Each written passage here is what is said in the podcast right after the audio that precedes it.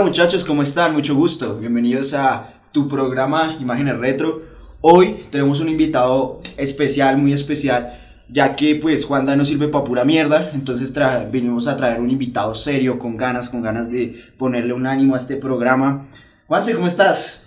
Hola Diego, ¿cómo están? Hola queridos oyentes de Imágenes Retro, me llamo Juanse, muchacho de 20 años, juicioso, muy estudioso por supuesto. Nadie te pidió tu perfil de Tinder, güey.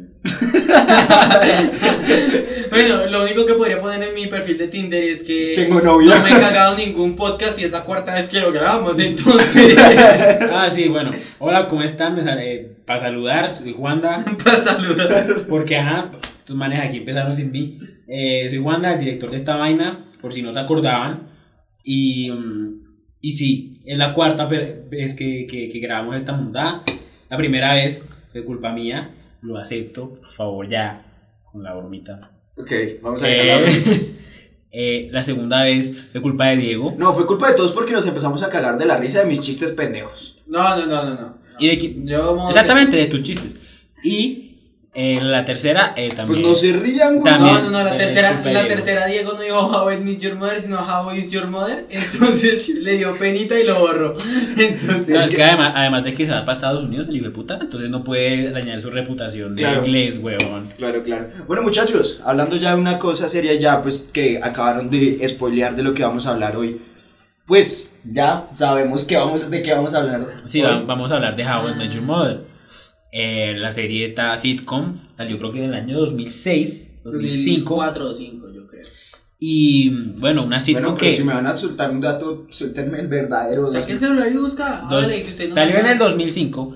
eh, fue como la gran sitcom después de Friends, que, que acabó en el 2001.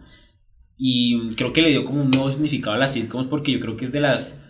De la, o sea, toda la sitcom tiene como una historia general y que al final tiene como, como, como cierto final emotivo y todo, pero es como la primera que hace Que como... tiene una temática directa, ¿no? Sí, exacto, como un tema y una trama que va durante todas las nueve temporadas. Es como una serie esas de dramáticas combinada con sitcom y que pues es una eh, muy buena combinación. No, y además que digamos que el mismo título de la serie es tremendo cliffhanger. Cliffhanger para los que no saben es un recurso que lo que hace es que eh, intriga al espectador para que se quede pegado a la serie en este caso. Entonces es muy interesante porque durante toda la serie nos vamos a hacer la misma pregunta. Primero, ¿cómo conoció a su madre?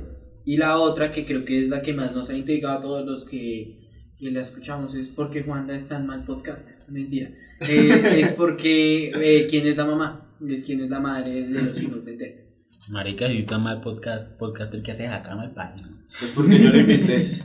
Es por, por, por- por invitarme, ¿usted cree que yo soy bueno? Ninguno aquí es buen podcaster, pero lo importante es que los hacemos reír. Exacto. Epa, exacto. Bueno, entonces empecemos. eh, ¿qué, qué hacemos primero? ¿Presentamos los personajes? vamos o con los personajes, Vamos, vamos- con la trama. Vamos con los personajes y la trama al mismo Pues, tiempo. pues la trama, la trama ya lo dijeron, la cómo trama, tu la madre. trama en rasgos generales es cómo el personaje principal conoce a la madre de sus hijos. La serie se basa en el año 2030, empieza en el año 2030 y eso es un papá contándole a sus hijos cómo conoció a su mamá. ¿Cuántos No. años tenían los mocosos? Por ahí, Ah, eran adolescentes. sí, muchachos. como 15, yo diría. No, pues ahí verás si, si busco o qué. No, no, no, a la, a la plena porque pues haciendo como un acto cronológico, entonces el personaje principal... Por si acaso, cuando era la historia, ellos no habían nacido. No habían nacido. ¿Ok? Entonces. Ok, sí, gra- gracias por Sí, el sí, datazo. mi Yo creo que tenían por ahí, Ahí te tenían, tenían por, la primera hija, creo que tenían por ahí 16 años, porque pues por algo que pasa en un capítulo, creo que pues, haciendo los Bueno, muchachos, eso no de 16 importa, continuemos. Eh, Pero empecemos presentando al, al protagonista, Sí, porque ya- es que ya estamos yéndonos a, a datos que nada que ver. Sí. Entonces sí, la trama es eso, cómo conoció a la ma- la mamá, y pues el que cuenta la historia es el personaje principal. El personaje principal es Ted Mosby, que no, pues... que sí, sí, inglés. Uy. Hijo de perra. Ted Mosby. Uy, no, no, no. Mosby, como el de... el Como de- el de Saki Cody. Saki como el de Saki Cody. Exacto, se pronuncia Uy, aguanta un podcast de Saki Cody. Uy, ese sí me le pegó durísimo. No, pues si se le pegó a este y no se un culo. Este man- eh, Este man se le pega a todo, y le pega a todo. ahí, al peluche. eh, Eh, bueno, Entonces Ted Mosby eh, es en general el que cuenta, le cuenta la historia a sus hijos y con él, en, en él está la trama. O sea, la trama que gira alrededor de, de él Y mm, Protagonista le llaman en algunos lados. el protagonista, exacto. Un genio, un genio. Bueno, ya conocimos a Ted, es el que va a estar narrando la historia, pero ¿qué más personajes hay en esta serie? Em, el, yo creo que el segundo personaje más principal, por lo Más menos. principal, Más principal. Más importante de la, de la serie es Robin. Robin, yo diría que es Robin, porque. De tanto grabar, de tantas veces que grabamos el capítulo, ya hasta puedo hablar de la serie porque ya sé. Es que antes era entrenamiento, este es el de verdad. Esperemos, ¿no? Ahorita otra vez a cancelarlo. Entonces, Robin, eh, para mí es el segundo personaje más importante porque realmente es como el que más ayuda y el que más está eh, presente en el tema de la trama. O sea, como que es un personaje que apoya mucho el tema de la trama y que sin ese personaje la trama no, no hubiera seguido ya. Entonces, este personaje nos lo presentan al principio de la, del primer capítulo de la primera temporada. Eh, Ted ya tenía su grupo de amigos, que pues ahorita vamos a hablar de ellos. Y pues Robin la conoce en un bar, se miran a los ojos, es como súper romántico, súper gay. Amor a primera vista. Exacto. Ah, pero super gay, ¿no? Entre hombre y mujer. Y eh, Buen dato, mi rey. Eh, pues sí, se, eh, se miran a primera vista y sienten una conexión. Se miran a primera vista, gracias de que acaba de corregir. buena crack. Perdón. no, Hay amor. marica, no. Hay, hay amor a primera vista y, y como que como la serie se llama How I Met Your Mother y es el primer episodio, mucha gente dijo, ay, es la mamá, no sé qué. Como que ya como que la gente asume, ¿no? Sí, pero nos venimos a enterar que ella va a ser la tía Robin. Sí, la tía Robin. Ella es la tía Robin y al final del episodio uno se queda como, "Man, estos hijos de puta". Eso está bueno porque eso se llama Red Herring. Eso, Ya lo habías dicho, amigo. Eso sí, en otros cuatro podcasts, hay que, hay que- Ah, yo creí hay que ya lo habías dicho en este. No, Ok.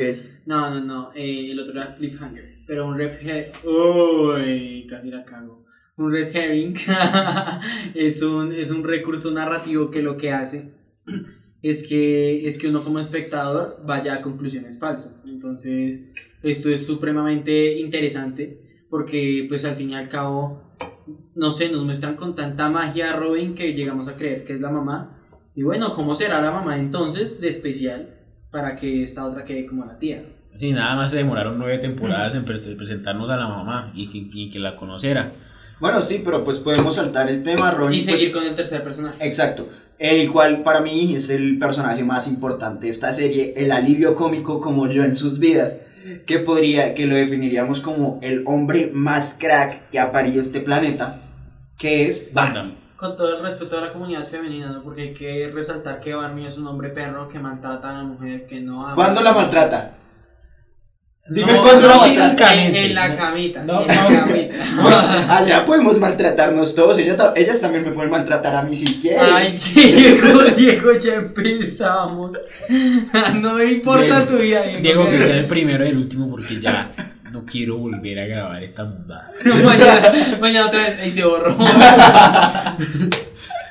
No, no. Bueno, eh, Barnabas Stinson, Barney Stinson es uno de los personajes más importantes, diría yo, que es el El que más personaje que más evoluciona. exacto.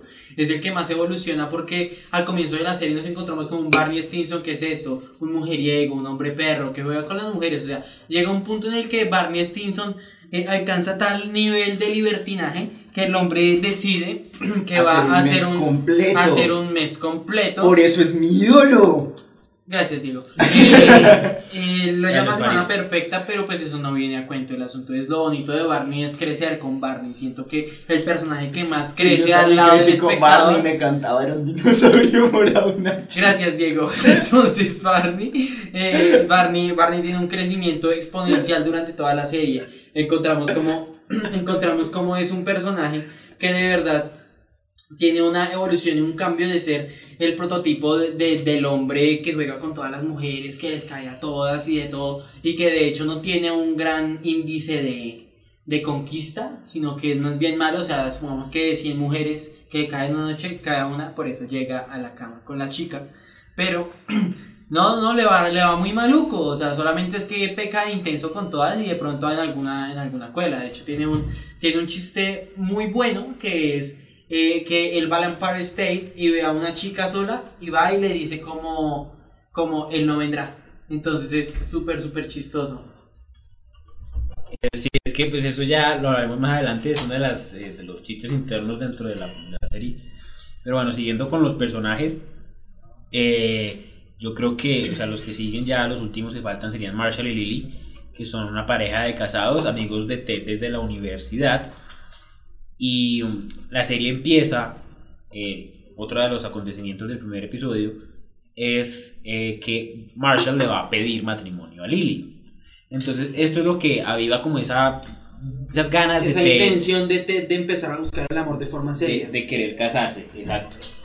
Entonces, digamos que son importantes en ese aspecto, pero para mí ellos actúan más como la voz de la razón dentro de la serie, Sí.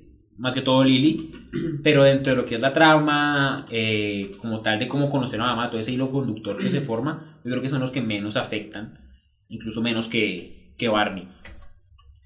Eh, pero bueno, ya que hablamos de, de los personajes, vamos a ir como por diferentes acontecimientos que, que como definen el, el hecho de la trama y lo que, lo que hace que te da una trama completa y como un rompecabezas que el espectador Debe, Arma. debe armar, sí, claro.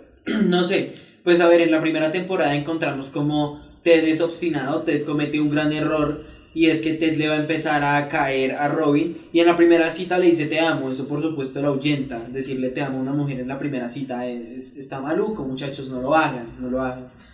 Y menos porque no lo sienten, o sea, ¿quién va a sentir que ama a una persona en la primera cita? Pero yo creo que él no lo dijo con esa intención. Yo creo que de verdad la amaba o pues como que se enamoró. o Yo como- no sé si fue eso, fue que se puso nervioso y fue una muletilla. O sea, muchas personas decimos, ay, parce, te amo, yo no sé qué. Y bueno, lo hacen.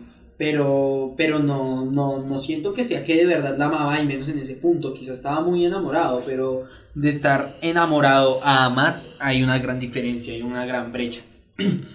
bueno, Lecciones, eh, el lecciones caso... del corazón con Juanse. Obvio, obvio que sí, eh, me pueden llamar, claro, para las consulticas. Eh, bueno, más adelante durante la temporada encontramos cómo hace Ted para empezar a buscar estar con Robin.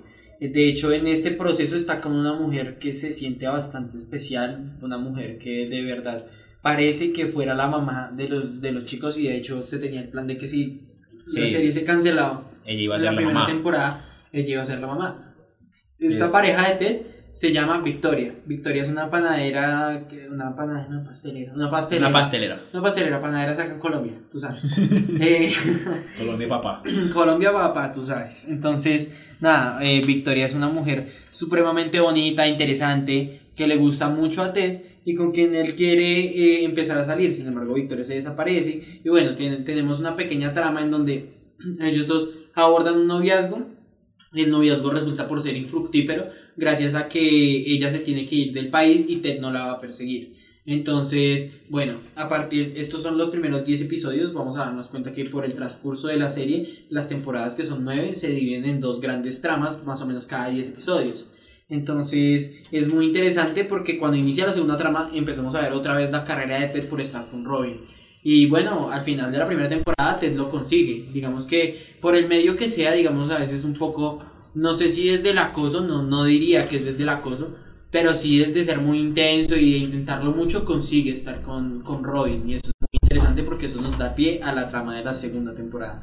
En la segunda temporada ya eh, pues Ted consigue estar con Robin. Eh, pues ya la, la temporada se basa en eso.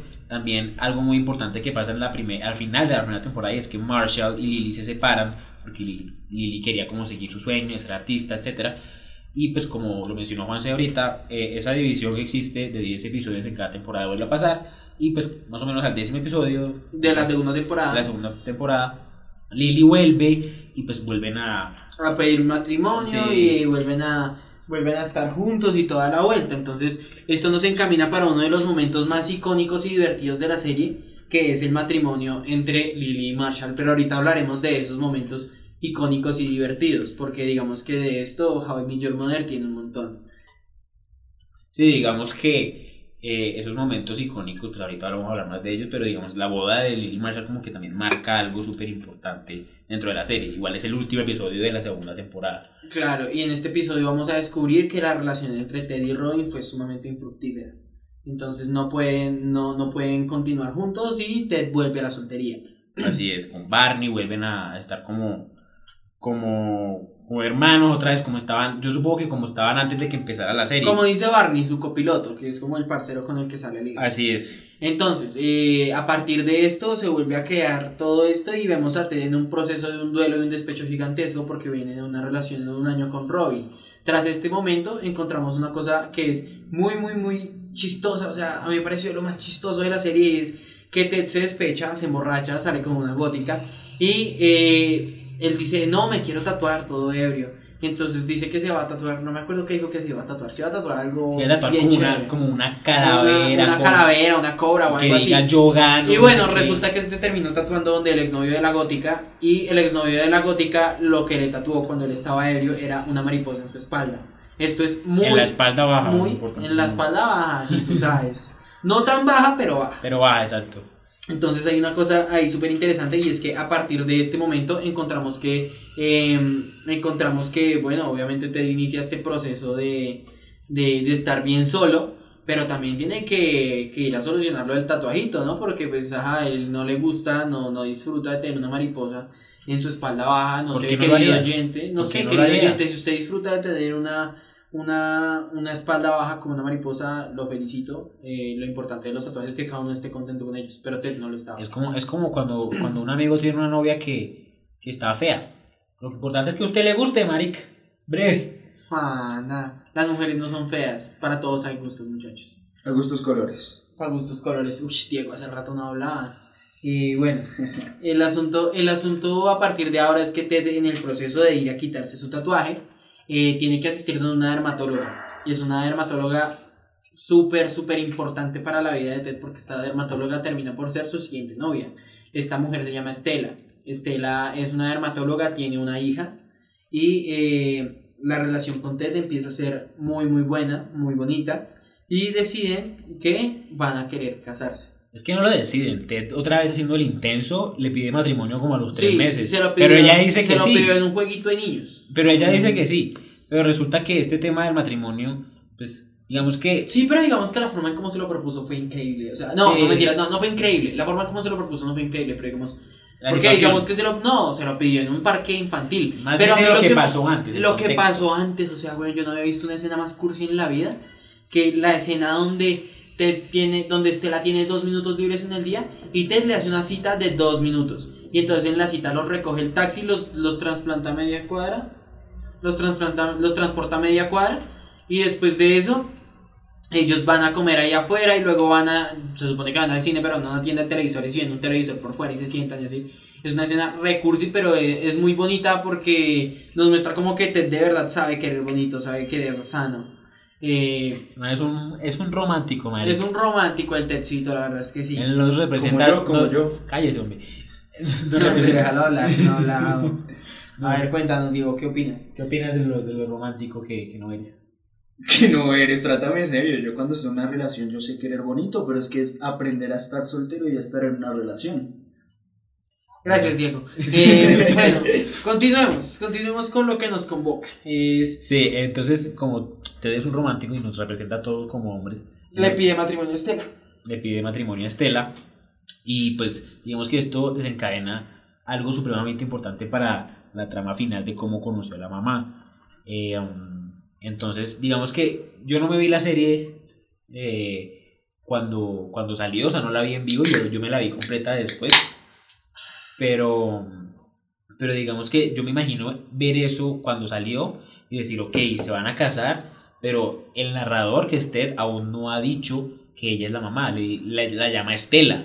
De hecho, hay una parte muy chistosa donde le dice, y así es como conocí a su madre. Y entonces los niños son otros, Son y la mamá es Estela. La mamá es Entonces, Estela. Entonces, ya, ya, Entonces ya uno sabe que no es Estela. no es Estela. Entonces, ¿qué va a pasar? Pues Estela lo dejó en el altar por otro tipo. Por otro tipo, por un exnovio. Ya saben, las mujeres no superan a sus De, de exnovios. hecho, Sí, es- sí, de hecho las es el- mujeres de nunca a sus de, exnovios de hecho es el papá del, cállate.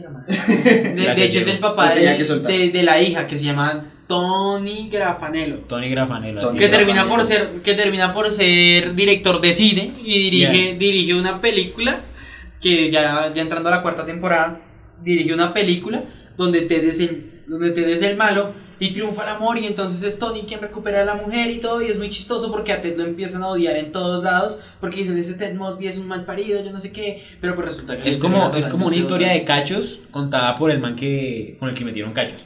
Exacto. Pues es que No, pero es no, pero es que, pero es que bro, no fueron cachos. No fueron cachos porque Pero, o sea, que es como Estela la alcanzó a terminar con Ted y tales, pero pues no funciona así, o sea, no funciona así en la vida, muchachos, no hagan eso.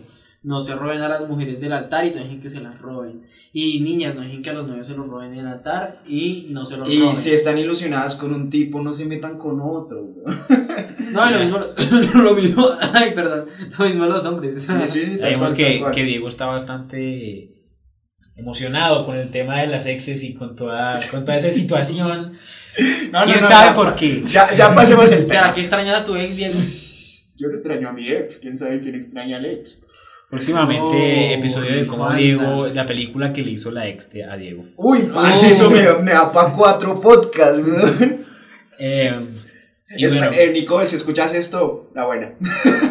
No, Ok. ya, ya Diego cagándola, se ha ok, enamorado. ok, gracias Diego. Eh, Es que no estaba. Y bueno, ojalá, entonces- ojalá el gracias Diego se, se vuelva el nuevo gracias Farid.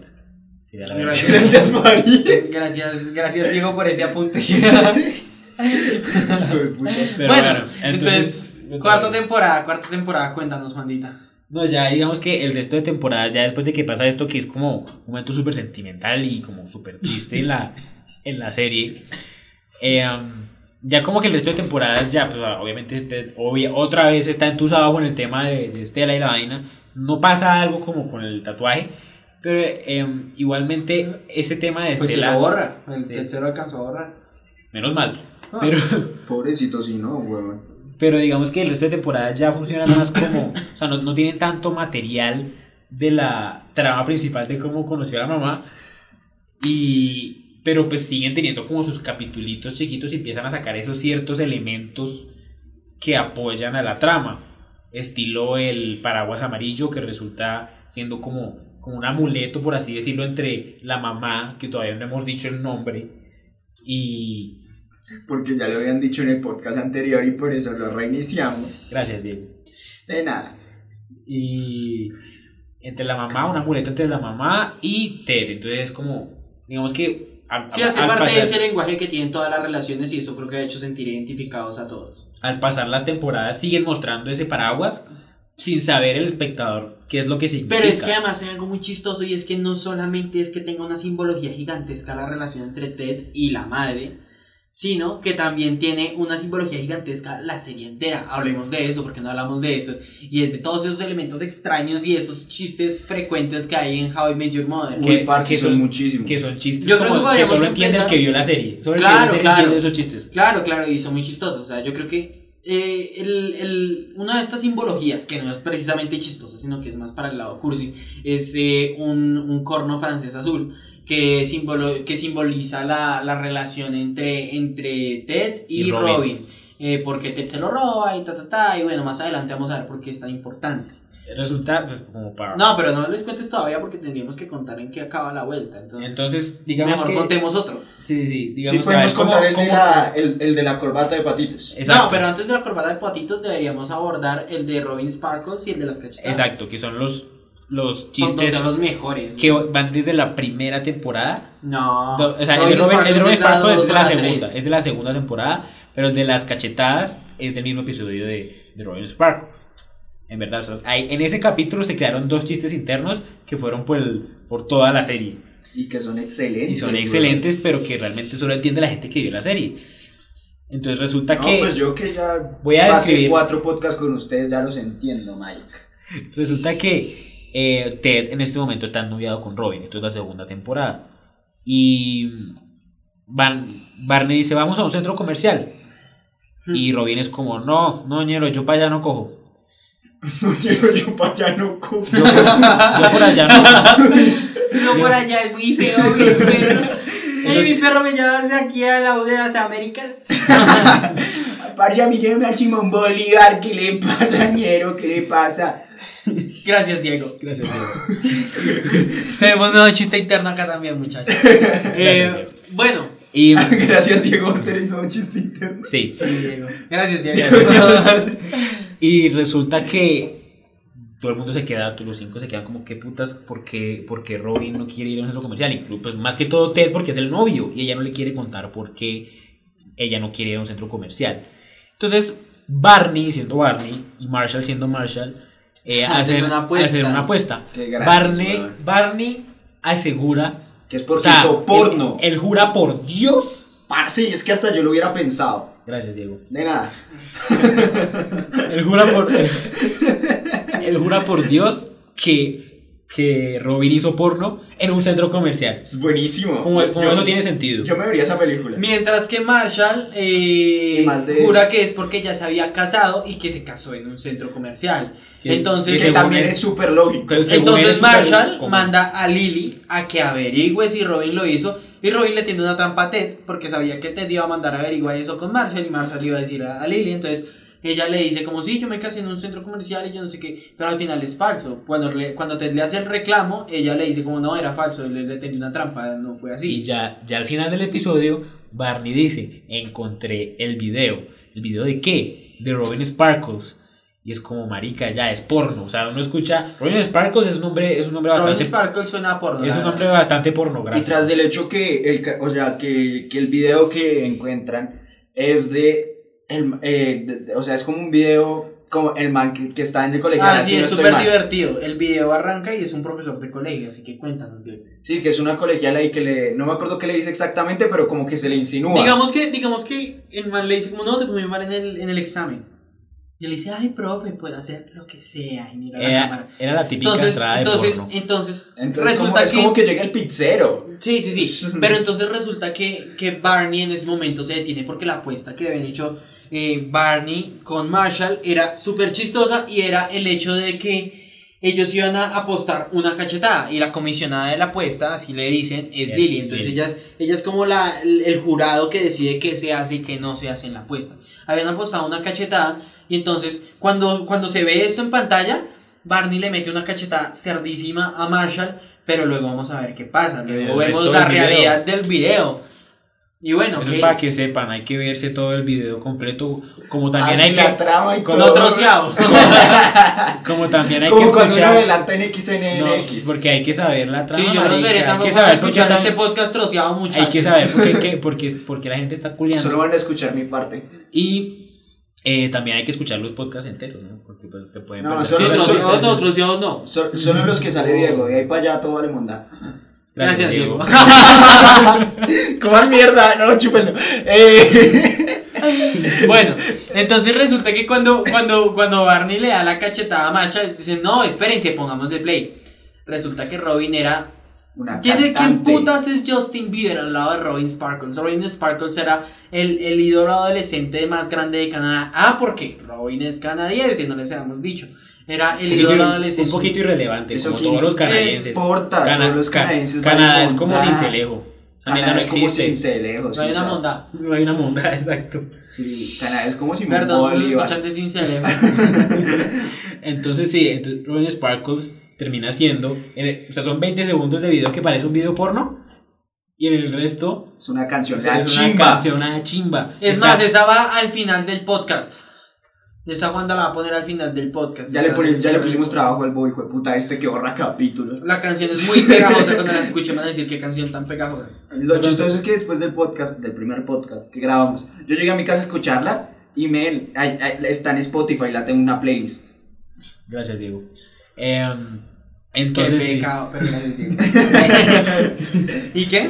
Ah, bueno, entonces este es un esto es un chiste interno que se va, este par de chistes son muy buenos porque se van a ir Como el repitiendo. Diego. Sí, porque es que resulta que en el tema de la cachetada ya después Marshall dice, uy, gonorrea, con que esto no era porno.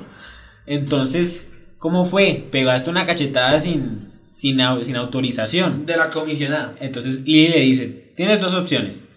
O 10 cachetadas lo más duro que pueda Marshall Ya. ahora mismo de seguidas.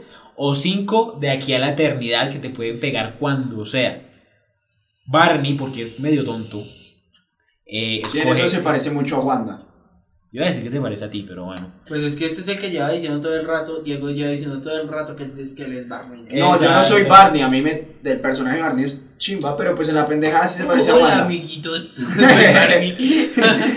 Hola niños. Gracias Diego. Eh, entonces, digamos que ya Barney, como es bobo, escoge las cinco para toda la eternidad.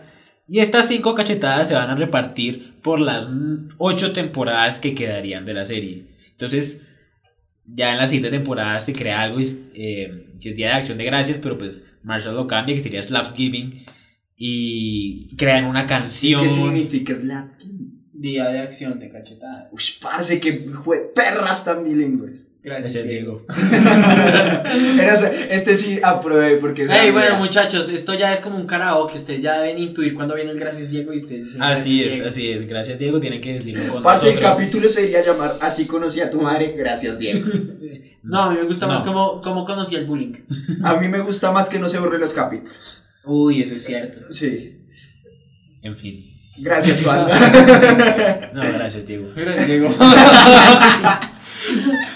¿Y qué? Bueno, muchachos. Eh, entonces ya digamos que esas son las do- dos de los Entonces- chistes internos más grandes de la serie. Entonces, a partir Sparkles de- y la, y la cachetada. A partir, de, a partir de este momento empezamos durante varias temporadas, casi que cada dos temporadas encontramos una canción diferente de, de Robin Sparkles. Entonces es muy divertido porque vamos a ver cuál canción sale y por qué se hizo esa canción. Entonces llega un momento hasta, hasta en el cual llega como la época oscura de Robin Sparkles que se vuelve metalera. Hagan de cuenta como Hannah Montana, que... que Sí, que- ah, es la historia de Miley Cyrus. Miley Cyrus cuando, cuando hace Wrecking Ball que se vuelve loca, o sea, good tema, está bien. El tema es pero que- digamos que cambia totalmente su identidad. Entonces es lo que le pasa a Robin Sparkles. La única diferencia es que, pues, eh, Robin, Un- Spark- un- Robin un- Sparkles un- no. una- un, un perdón a todos los metaleros que estén escuchando esto. Gracias.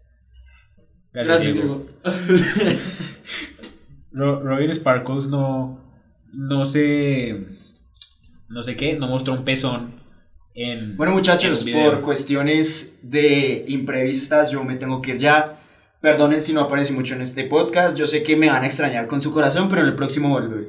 Gracias, Gracias, Diego. Diego. ¡Los odio! Te amamos, Diego.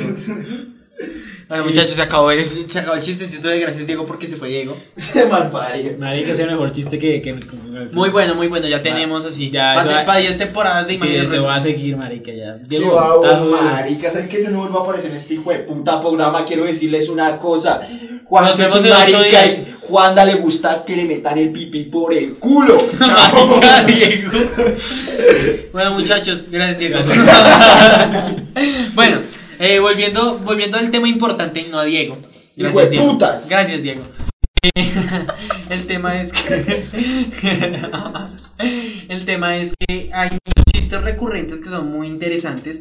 Y bueno, el de las cachetadas se vuelve una locura. Porque, volviendo a lo que dice Juanda, que es esto del, del Slapsgiving, es que, por ejemplo, Marshall llega a un nivel de perversión por dar esas cachetadas, en el cual él, él hasta le manda cuentas regresivas a Barney para decirle, bueno, tal día le llega su cachetada, y pues claro, él empieza a jugar a Barney en contra de la incertidumbre, él dice, pues como para defenderse, dice como, no, no, no, pues es que te, te cagaste toda la sorpresa, entonces ya no me va a doler cuando me golpees, pero todos sabemos que... A Juanda le gusta el pipí. Gracias. Entonces todos sabemos que, que entre más cerca está el momento de nuestra muerte, pues si sabemos que vamos a morir, pues más nos da susto morirnos. Entonces Sí, es lo sí, que le pasa a, a Barnabas Stinson. Yo prefiero que me la peguen así, sin mente, marica, sin. Sí, ya, sí, ya, si, va- si este es mi momento, que sea este, y ya, no me digan, weón. Marica, vamos a hacer una vaina. A ver, Yo le apuesto que este episodio llega a 8 reproducciones. no, ocho reproducciones del piro del magnate. Marica, pues. Marica, la gente no me escucha, weón. Qué tristeza. Si no Bueno, llega. bueno, son cinco cachetadas a Diego. Hágale. Si no- Hágalo. si nos llega a 8 reproducciones, le pegamos 5 cachetadas. Si tú ganas, yo se las pego, y si yo pierdo, tú se las pegas. Eso va. Bueno, bueno, pero ya ahí poniéndonos en modo serio, eh, habría que ponernos a pensar que otros, que otros chistes son así re buenos. Eh, podríamos traer a colación, por ejemplo, el de el del Nukitai. Sí, la, la corbata de patitos que no es como los otros que, que empezó desde la primera o segunda temporada, sino que mm, eh, es como desde la séptima, octava temporada. Eh, qué pena, es que aquí mi compañero se está ahogando. Pero bueno, el, Ah, ya, todo bien. el, el tema es que este, este chiste duró como cuatro temporadas, tres temporadas, pero fue súper icónico Tres temporadas, la corbata de Patitos, no duró O sea, o sea, empezó como la séptima temporada ya y lo, lo, lo traen a colación como en la novena. Ah, vez. sí, sí, sí, pero lo devuelven, pero digamos que... Bueno, expliquemos. El chiste de la corbata de patos viene porque Marshall decide comprarse una corbata azul con patos de hule amarillos, o sea, súper fea. Pues no súper fea, solo no, no es una corbata elegante. Y Barney decide, decide que decide eh, putearlo porque le parece horrorosa.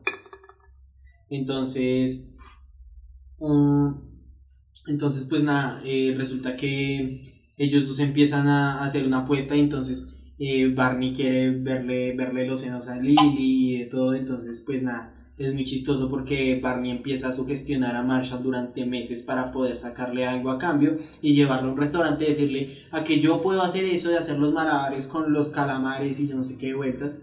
Entonces al final resulta que sí, o sea, el man sí sabía y entonces pues puede, puede que, que pueda tocarle los senos a Lily. Es que sí, es que ya es cuando uno se da cuenta lo, lo lejos que puede llegar Barney con tal de hacer algo sexual. Así sea con una de sus mejores amigas. O sea, el man tenía un IQ impresionante para, para conseguir culitos. Y en este caso es como que juega con la mente de Marshall durante meses, sugestionando su cabeza, esperando a que Marshall tenga algo que le pueda dar a cambio. Entonces resulta que Barney sugestiona a Marshall para que vayan a este restaurante que se llama Shinjitsu y que es como este restaurante que es japonés y te, te hacen la comida al frente tuyo, como en una parrilla. Y pues Sí. claro, el man que está haciendo de la comida hace unos trucos, hace pues, una gonorrea. Entonces pues Barney dice, ah, pues cualquiera puede hacer eso. Y la apuesta es, si puede hacer todos esos trucos Barney, eh, eh, él podía tocarle los senos a Lily. Entonces pues Marshall y Lily estaban súper fresqueados. eh, no sé qué, además de que él, si Barney perdía, tenía que usar la corbata de patitos de Marshall por un año entero, todos los días de su vida, porque pues Barney usa trajes todos los días. Entonces, pues claro, ahí estaba la apuesta. Y.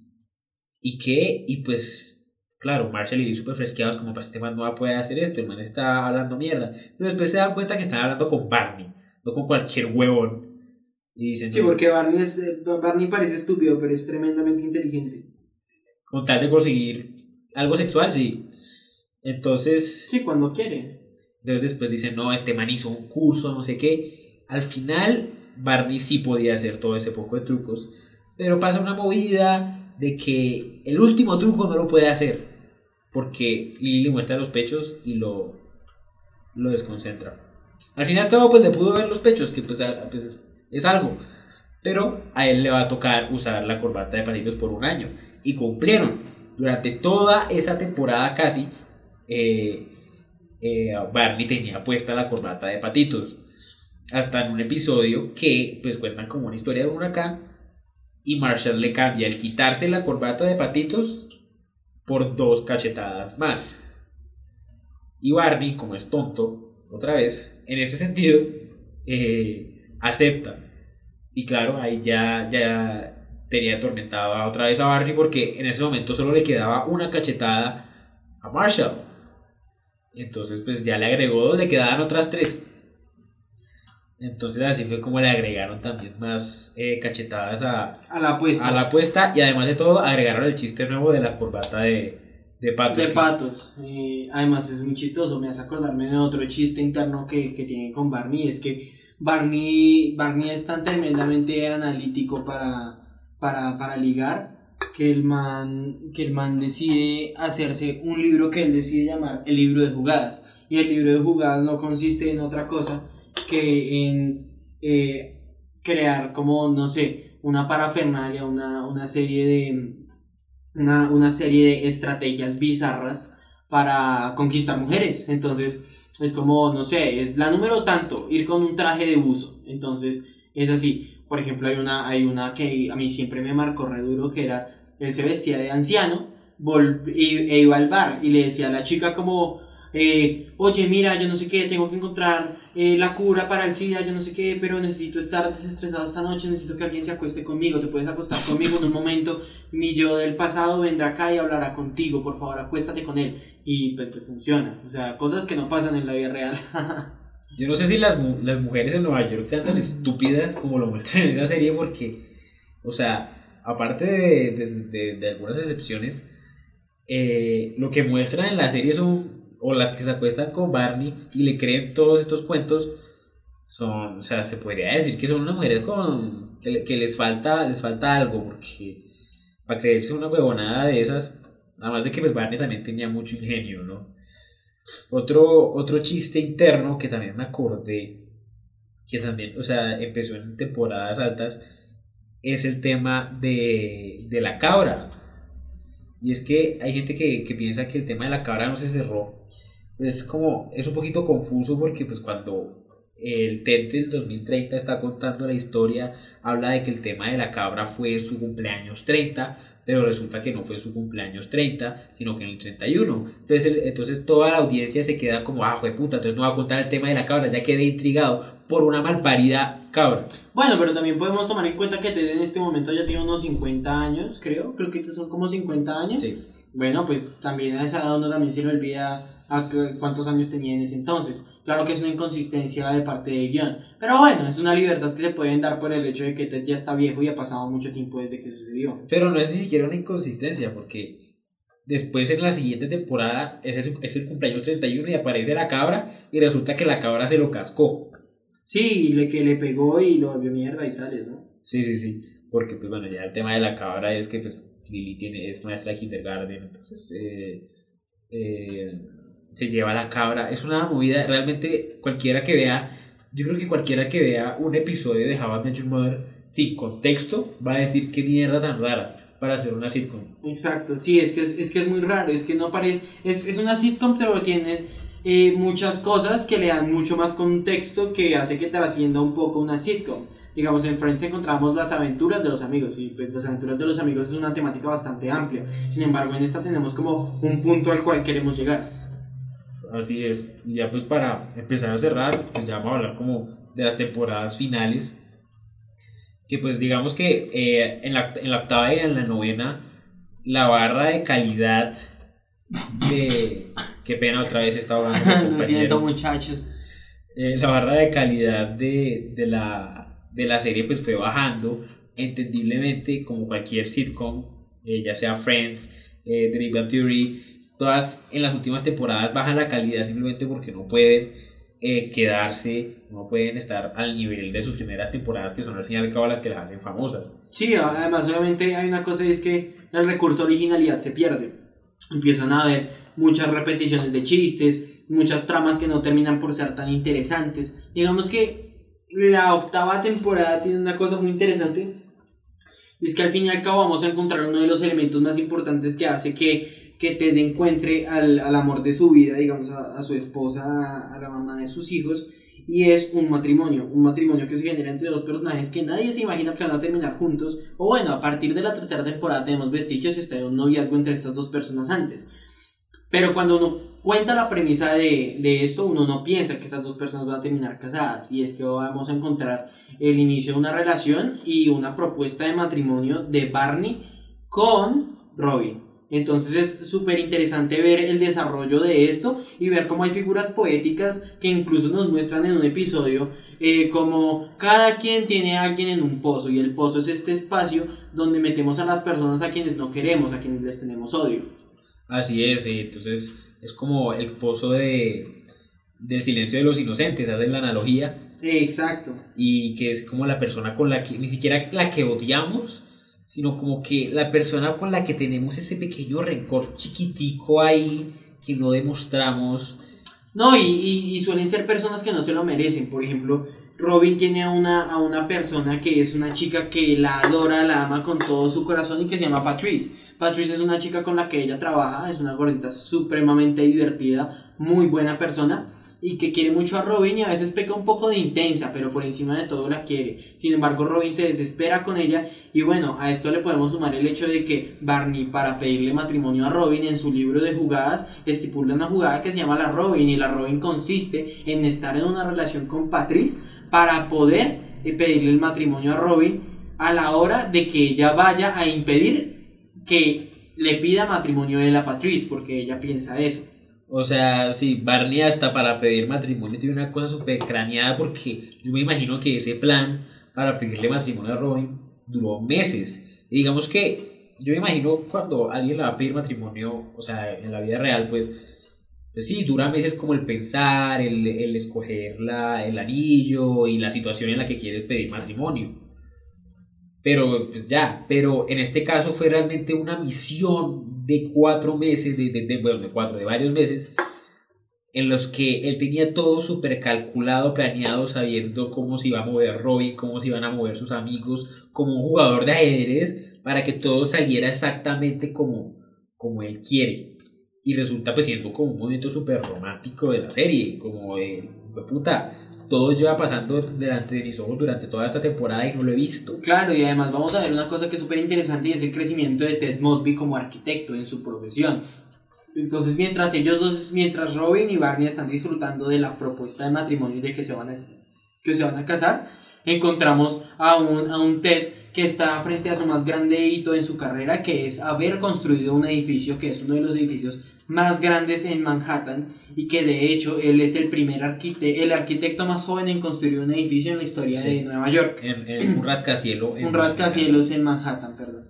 Y, y es súper interesante y también es súper bonito, pero tristemente encontramos que se ve opacado por la propuesta de matrimonio y nadie puede ir. Rob- eh, eh, sí, Robin y Barney están en lo suyo, mientras que Lily y Marshall, quienes ya tienen incluso un hijo que se llama Marvin, al igual que el papá de Marshall, quien fallece, eh, están súper preocupados por intentar tener un poco de tiempo juntos y tampoco pueden disfrutar del momento, lo cual hace que Ted se quede solo dentro de su edificio, dentro de la inauguración de este mismo. Entonces es como súper triste, súper aburrido.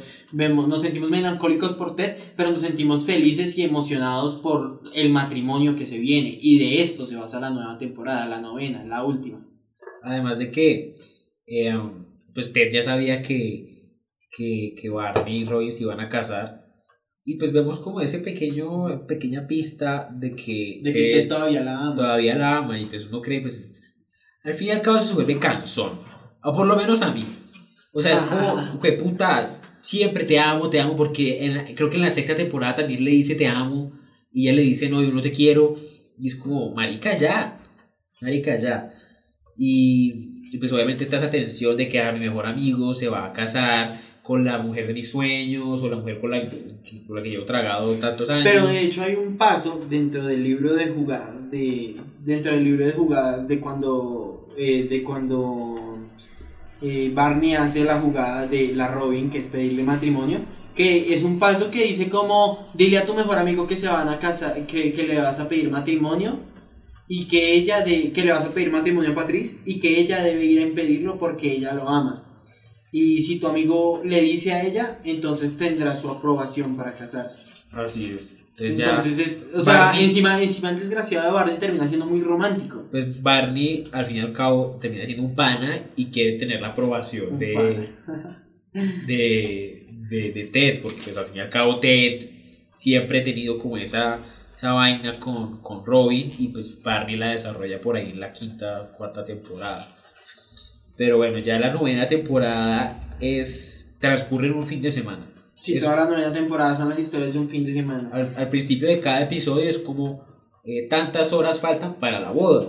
Entonces Exacto. ya esto no pasa en Manhattan, sino que pasa en, una, en las afueras de Manhattan, En Farhampton, que es Farhampton. donde queda que es donde van a casarse Barney y, Robin. y Robin. Entonces eh, esta temporada tiene muchos flashbacks de cosas, tiene un episodio que es tétrico, me acuerdo y me da asco, que es un episodio que es como con puras rimas, que es como que Marshall le está contando un cuento al hijo y Ah. todo es con rimas. No, pero a ver, si tú a mí me preguntas, a mí me parece un episodio tierno, bonito, porque, no sé, es un, es un... Cuando tú tienes una sitcom que ha durado nueve años, también necesitas innovar, y es un recurso que si bien no es el más popular, porque también, o sea, no es que Marshall se vuelva rapero ni nada, no, de hecho, se lo cuenta como si fuera un cuento, un Para cuento niños, infantil, entonces pongamos que es como, y Robin se fue a la casa, eso representaba una amenaza, cosas así. Uy, si viste esa rima al momento, por Dios. Ah, es que el amigo aquí es freestyler. Entonces, obvio, hoy tú sabes, aquí tirando las meras rimas. Entonces, resulta por ser, resulta, en mi, en mi opinión, puede ser un poco cansón la narrativa, pero me parece una gran apuesta en cuanto a no aburrir al espectador. Y si tú me preguntas, no sé si la novena temporada sea la peor, no me parece que sea la mejor, pero creo que es una temporada que hace muy bien el trabajo de introducirnos a la madre. Al fin y al cabo, a la madre, la madre ahora sí la presentamos, se llama Tracy. Tracy McConnell. Tracy McConnell. Entonces, eh, a. Tracy no la conocemos al final, al final de todo no la conocemos. Digamos que Ted siempre tiene como pensado, mi, el amor de mi vida tiene que ser así y así y así, y resulta que aparece esta vieja que es así y así y así. Pero entonces todo el grupo la conoce antes de que la conozca y vemos una construcción de esta persona tan maravillosa de la cual se enamora Ted. Porque realmente Tracy es una persona maravillosa, nos la muestran todo el tiempo así, nos hace una construcción tremenda de una mujer que puede llegar a ser el amor de la vida de Ted y alguien que Ted se merezca pensando en todo lo que ha pasado. Así es, o sea, es como que ya uno dice, ah, ok, esta tiene que ser, o sea, esta es porque Porque además Cumple- se comporta, no solo, no solo cumple con, no solo cumple como con, con estos requisitos que Ted siempre había tenido entre sus maricadas, ¿no? Pero digamos que, además de cumplir con los requisitos, tenemos una Tracy que de verdad es una gran persona y una Tracy que te consigue a ti como espectador enamorar. Entonces, tú ves a Tracy y tú dices, marica, esta vieja es un amor de persona, es muy buena, ta, ta, ta, es una persona divertida, es una persona extrovertida, es una persona que ayuda a todos, porque digamos que Tracy tiene muchos momentos en los que ayuda a Lily, en los que ayuda a Marshall, en los que ayuda a Robin incluso. Sí. Entonces, vemos muchísimas cosas súper interesantes que lo que hacen es demostrarnos que la mamá efectivamente va a ser el tipo de persona que esperamos. realmente nos muestran como la el background de ella eh, con cada personaje, porque al fin y al cabo termina teniendo interacción con todos los personajes antes que con Ted. Con Exacto. Barney, cronológicamente creo que fue el primero que conoció, porque Sí. hay un episodio en el que, que se basa en que Barney está cumpliendo retos. Y, y en uno de estos retos es como no, consigue una, a, a una vieja en una farmacia. Y esta vieja a la que él intenta conseguir una farmacia Es es Tracy. Tracy. Entonces Tracy le dice como, eh, no, yo creo que fallaste en el amor, hay alguien con la que quieres estar, pero, pero no, no pudiste, falló. Y es cuando Barney empieza a pensar el tema de pedirle matrimonio a Robin. Entonces como que nos cuentan esa historia de Y antes es y, más, cómo entonces, Tracy entonces- tuvo que ver entonces ahí. nos ponemos a pensar este dilema tipo volver al futuro de, weón, si Tracy no hubiera estado ahí para hacer que Barney le pida matrimonio a Robin, no se habría conocido con Ted. Entonces es súper interesante. Pero ¿qué pasa? Yo tengo un problema muy grande con la serie y algo que me conflictúa un montón y es, te construyen a la mujer de los sueños de Ted, a la mejor mujer de todas, y cuál es el final, Wanda. Está para suspirar, está para suspirar. Estamos a suspirar ese hijo de puta final. Porque es. No sé, digamos que cuando nos, nos mostraron el background de Tracy, de pronto nos los quisieron dar una pista. Porque resulta que Tracy, la noche del primer episodio de How I Mother, ella estaba en otro bar. Y, y esa noche era su cumpleaños y, y iba a pasarla con su novio. Y resulta que el novio muere. El novio se llamaba Max.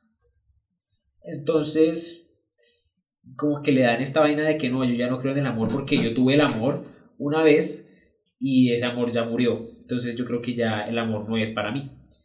Después conoce a Ted y ya es como, ay, ok, conoció a la mamá, ya se conocieron, qué chimba.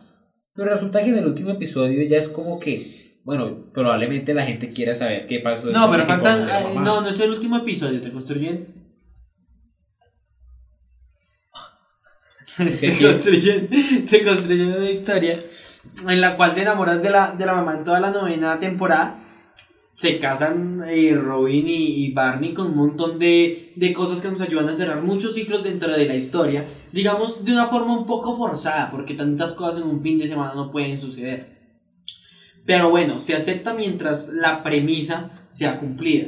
Pero ¿qué sucede? Faltando dos episodios, nos empiezan a mostrar qué pasa después del matrimonio de ellos. Y empezamos a ver una relación muy bonita entre Ted y entre Tracy. Y empezamos a ver cómo evoluciona el grupo. Y entonces nos vamos a empezar a dar cuenta de un montón de involuciones y de cambios.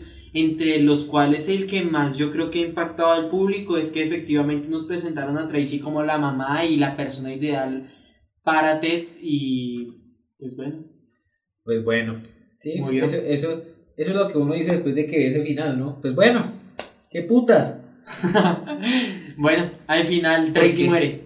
Digamos que realmente nos contaron el final en un episodio, en como dos episodios antes del final, y no nos dimos cuenta. Hay un episodio en el que ellos vuelven a, a Farhampton, al mismo hotel, y se están contando historias, y dicen como, ay, ya te conté todo. Y bueno, cuentan la historia de cómo la mamá de Robin llegó a la boda, y eh, Tracy dice como, por Dios, ¿qué madre no va a estar en la boda de su hija? Y Ted empieza a llorar. El que está viendo eso de, como, como antes de ver el final, dice, ¿qué putas? ¿Qué pasó? Se murió la mamá de Ted, no sé qué. Eh, y ya pues cuando ves el final y, y, y sabes qué es, pues resulta que este Tracy no va a ver la boda de su hija, porque como que sabían que Tracy tenía una enfermedad terminal que nunca nos dicen cuál es. No, pues en ese momento ya Tracy ha estirado más la pata que quién sabe qué. Tracy muere como, al, como a los 10 años de conocer a Ted. Sí, o sea, dice, Entonces- como en el 2024, según lo que dicen. Sí, según Ah, eso, según eso, cuando los chicos todavía están jóvenes. Pero digamos que ahí es donde entra el gran debate, es, ¿valía la pena ver How I Met Your Mother con ese final? ¿Qué opinas, Juan? Vale la pena igualmente porque tú para qué ves una serie. Para Para divertirte. divertirte. Para divertirte. Yo, yo por lo menos ya me la vi como 500 veces porque me la pongo para dormir, me la pongo de fondo. ¿Sí? Entonces digamos que la, la veo y, y me sigue divirtiendo.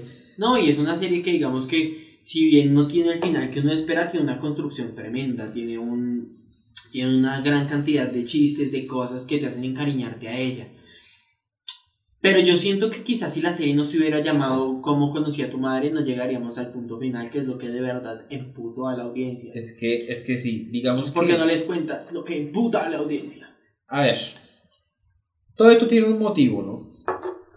Resulta que, pues, obviamente, cuando Ted le contaba cosas a los niños, había escenas, o una escena realmente, era como una escena ya de muestra, en la que estaban los niños, los, los pelados, en un sofá.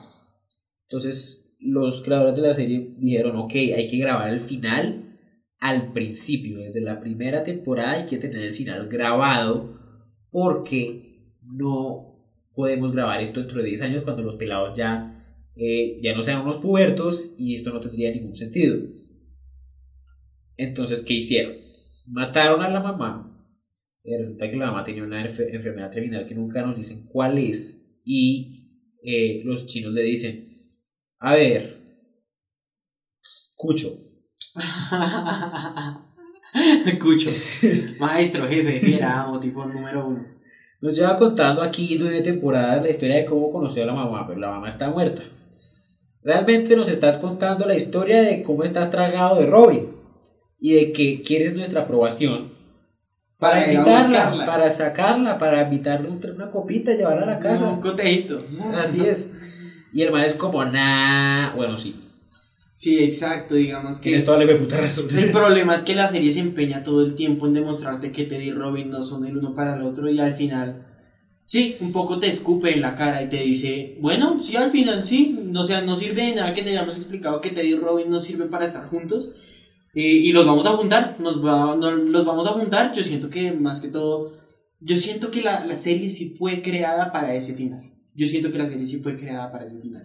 Pero, pero es que no sé. Porque es que tú ves el piloto y el piloto, marica, es anormal como muestran a Robin. Sí, digamos que pues Pero el problema es que la, la cagaron, o sea, ponerla con Barney. Es que a mí el tema es que sobre descartarla y de todo, es, eso es un problema. Y digamos que encima representa un montón de líos para los, para los personajes. Y es que para que Robin pudiera estar con Ted, tendría que estar sin Barney. Entonces nos demuestran en, no sé, cinco minutos de un episodio cómo ellos se pelean y se divorcian, deciden divorciarse, Robin se dedica a lo suyo, pero entonces eh, vemos, vemos, una, vemos un tema que es que Robin deja de, Robin deja de, de sentir, deja, deja de sentir como lo mismo por Barney y está sola. Pero entonces el lío es que nos van a mostrar también que, bueno, lo que pasó con, lo que tuvo que pasar para que Ted y Robin estuvieran juntos es que, eh, que Robin y Barney dejaran de estar juntos. ¿Y qué pasó con Barney? Nos entregaron al personaje que más había evolucionado y lo volvieron mierda. Lo volvieron mierda otra vez, faltando dos episodios, un episodio, y es que al fin y al cabo resulta que, que, que no sé, Barney, Barney decide volver a sus andanzas y no sé, eh, es, digamos que ver a ese Barney en las primeras temporadas era muy divertido, era muy divertido, pero cuando te encariñas con un personaje y aprovechas el hecho de que ha mejorado como ser humano, digamos que como personaje, pero como ser humano, eh, pues parce, no lo quieres ver involucionar. Y Barney se devuelve a esto. Pero sucede una cosa, y es que lo rescatan un poco, pero también duele. Lo rescatan un poco, lo digo en el sentido de que al final Barney queda totalmente curado de sus vainas, pero sigue siendo soltero, no encuentra exactamente la felicidad. Digamos que la felicidad no la esconde en otra cosa, y es que, así como contaba Diego hace un rato, eh, hay una cosa que dice, y es que Barney logra completar un mes completo estando con mujeres. Y 30 días seguidos, 30 mujeres. No, 31 días seguidos. 31 días, 31 mujeres. Exacto. Y, y digamos que nos muestra en ese episodio que hay una mujer que se llama la mujer número 31, ni siquiera nos dice No nos sabe el nombre ni de la siquiera, mamá. ni siquiera se motivan a darnos el nombre de la mujer. Y bueno, resulta que la, la mujer número 31 eh, resulta por quedar embarazada y Barney tiene una hija. Y Parce le dice una de las cosas más hermosas que yo he escuchado en un diálogo de una serie a su hija. Y es irónico y es bonito porque poco antes te muestran como Barney dice, huevón, ¿tú qué esperas? Que yo a cualquier vieja que yo vea por ahí le voy a decir tal cosa y le dice el parlamento. Sí, les, como les tú recomiendo que se lo busquen por ahí por vida, internet, no se los voy a decir. Algo es como eres el amor de mi vida, todo lo que tengo y todo lo que soy te lo entrego, eres lo mejor del mundo, ta, ta, cosas así. Y el man, la, interpretación de Neil Patrick Harris es tremenda porque además el tipo es un actor buenísimo. Entonces agarra a la niña entre sus brazos y decide mirarla a los ojos y decirle ese parlamento. O sea, de verdad es demasiado bonito. Pero esto no borra el hecho de toda la involución que nos trajo eh, el que estuviera con. El que estuviera con. El que estuviera separado de Robin. Y digamos, no sé, cómo lo hubiera, cómo lo hubiera solucionado, cómo lo hubiera solucionado tú, Juan. Yo la verdad, para mí el final perfecto, realmente no hay un final perfecto para una sitcom porque Porque son para ninguna serie, realmente, para ninguna serie realmente. No creo que haya mucha gente feliz con el final de cualquier serie. Hay gente como, como, como X, como digamos el final de Friends. Es un final cerrado y normal, ¿sí? Pero no es como que, wow, el final, el final de Game of Thrones, la gente lo odia. Yo soy como medio meh, o sea, es como medio, bueno, está bien. El final de Big Bang Theory también es como medio, está bien, ¿sí? Entonces, sí, uno diría, bueno, el final de este va a ser, el man conoce a la mamá, listo. Pero digamos que ahora cogieron y, y como que tergiversaron todo, el tema del embarazo. Yo la verdad lo que hubiera hecho es eh, lo que hicieron con el final alternativo, que es que realmente acabe como cómo conoció a la mamá. No como, no como pasó lo que después que conoció a la mamá, cómo la conoció. Entonces que la serie debía acabar cuando se conocen. Ese No, y digamos que la, digamos que la serie tiene una cosa y es, es yo no, yo no hubiera, no sé, yo, yo, no sé, no creo que, a ver, si la intención era que te terminara con, si la intención era que te terminara con, con Robin, yo no hubiera hecho lo que pasó. Yo, no sé, hubiera preferido, incluso, y me perdonará mi querida audiencia, pero yo creo que un arco de redención perfecto hubiera sido una muerte de Barney. Que Barney hubiera muerto. Porque lo creo y, y espero no crear polémica. Pero yo creo que si Barney hubiera muerto, le hubiera dejado la ventana abierta a Ted para estar con Robin. Pero encima no hubiera tenido que dañarse como personaje y hubiera, hubiera, se hubiera vuelto prácticamente un mártir en cuanto al amor nos referimos. Entonces, eh, hubiera sido una forma muy bonita de no cagarse al pobre Barney, que era el personaje favorito de todo el mundo, y, y de poder darle la oportunidad a Ted y a Robin de estar. Pero si, si me preguntas a mí, yo creo que el final más acertado hubiera sido como el final alternativo, que es terminaron juntos y vivieron felices por siempre, como dicen por O ahí. sea, es que ni siquiera fe- felices por siempre. La historia es como conocí a tu madre. Entonces, listo, termina la historia como cuando la conociste. Y además de todo que eso deja a interpretación del espectador lo que pasa después. claro, No me tienes que mostrarlo. O sea, digamos que yo podía estar como súper emocionado por ver qué pasa después, pero tampoco, digamos, si me dejas donde la conoció, yo puedo interpretar, listo, están juntos, Barney y Robin son esposos y Marshall y son esposos y ya, yo puedo interpretar lo que yo quiera y le da esa libertad al espectador a pensar. no sé, pero sí, pero lo que te digo es si, si de verdad la finalidad de los productores y los escritores era que terminaran así, yo hubiera hecho algo bien loco. O sea, si de verdad hubiéramos Es que- querido un golpe de impacto, probablemente le hubiera, le hubiera dado una hija a Barney o no sé, pero siento que lo más duro hubiera sido que Barney hubiera muerto. No sé, que por estar con tantas viejas se hubiera levantado una ETS, cosas así, que no suena tan loco, no suena tan loco. O de hecho hay episodios en los, hay un episodio donde Barney casi se muere porque lo atropellan, cosas así, digamos, accidentes todos pueden tener. Y yo adoro a Barney como personaje, pero siento que el final con Barney fue muy cruel, fue muy cruel porque lo, porque lo involucionó un montón y efectivamente al final le entregó una hija que sería su felicidad y de todo. Pero dime si ese final no hubiera estado cabrón, no se hubiera estado muy bueno. Con el tema de la muerte de Barney, digamos que puedo estar de acuerdo contigo con que sería un final como, puta. Sí, sería amargo. Pero, Pero dime si el final con la muerte de Tracy Para- no es amargo. para, pero para una sitcom sería un poquito macabro, ¿no? Matar a unos personajes con los que llevas nueve, nueve años viendo. Sí, sí, pero es que es lo que hablamos ahorita. Joven Millor Muerte tenía ese poder de, trans- de, de que su, de que su premisa trascendiera el, el hecho de la sitcom. Entonces era como, no sé, hacer algo arriesgado. Si querían hacer algo arriesgado, a ver, es que también matar a la mamá y matar a Barney se sentía forzado. Pero no sé, por ejemplo, que Tracy y que, y que Ted se hubieran separado. O cosas así. Y listo, abandonemos la idea de que Barney se muere porque acá me van a linchar los, los oyentes. Pero, pero entonces, si quieres, que, si quieres que Ted y Robin estén juntos, no me presentes a una madre tan perfecta. Preséntame una madre que puede fallar y por la que Ted se da cuenta que en realidad la que vale la pena es Robin. Porque además, vale la pena decir que hay un episodio como en la séptima temporada en el que nos enteramos de que Robin no puede tener hijos. Robin es estéril. Así es. Pero incluso hubiera estado bacano, no sé, hacer algo como lo que hicieron en Friends, de pronto no para copiarlo, como no sé, algún tipo de adopción o algo, pero en eso sí se quedaron como muy firmes, en que Robin no quería tener hijos y no tiene hijos. Por lo menos no hasta donde nos muestran. Pero digamos que Termina siendo la la madrastra. construcción. Según a nuestra, nuestra interpretación, termina siendo la madrastra de los hijos de Ted, ¿sí? Pero pues también, Pero también, también, quién sabe. también ¿no? yo puedo interpretar, no, Ted Sí, fue te- a verla a su apartamento y después, como siempre, Salieron Sí. y no funcionó. y no De hecho, funcionó. si me preguntas a mí, que yo le doy, que, que pues digamos uno como espectador tiene la libre interpretación de qué sucede después, yo creo que en realidad lo que lo más, lo más lógico es que no hubieran funcionado porque es en lo que se empeñó la serie en demostrarnos. Ahora, si tú querías como, si tú querías como escritor que yo me enamorara de Robin, no me hubieras hecho entender tanto que Robin y Ted no estaban hechos el uno para el otro.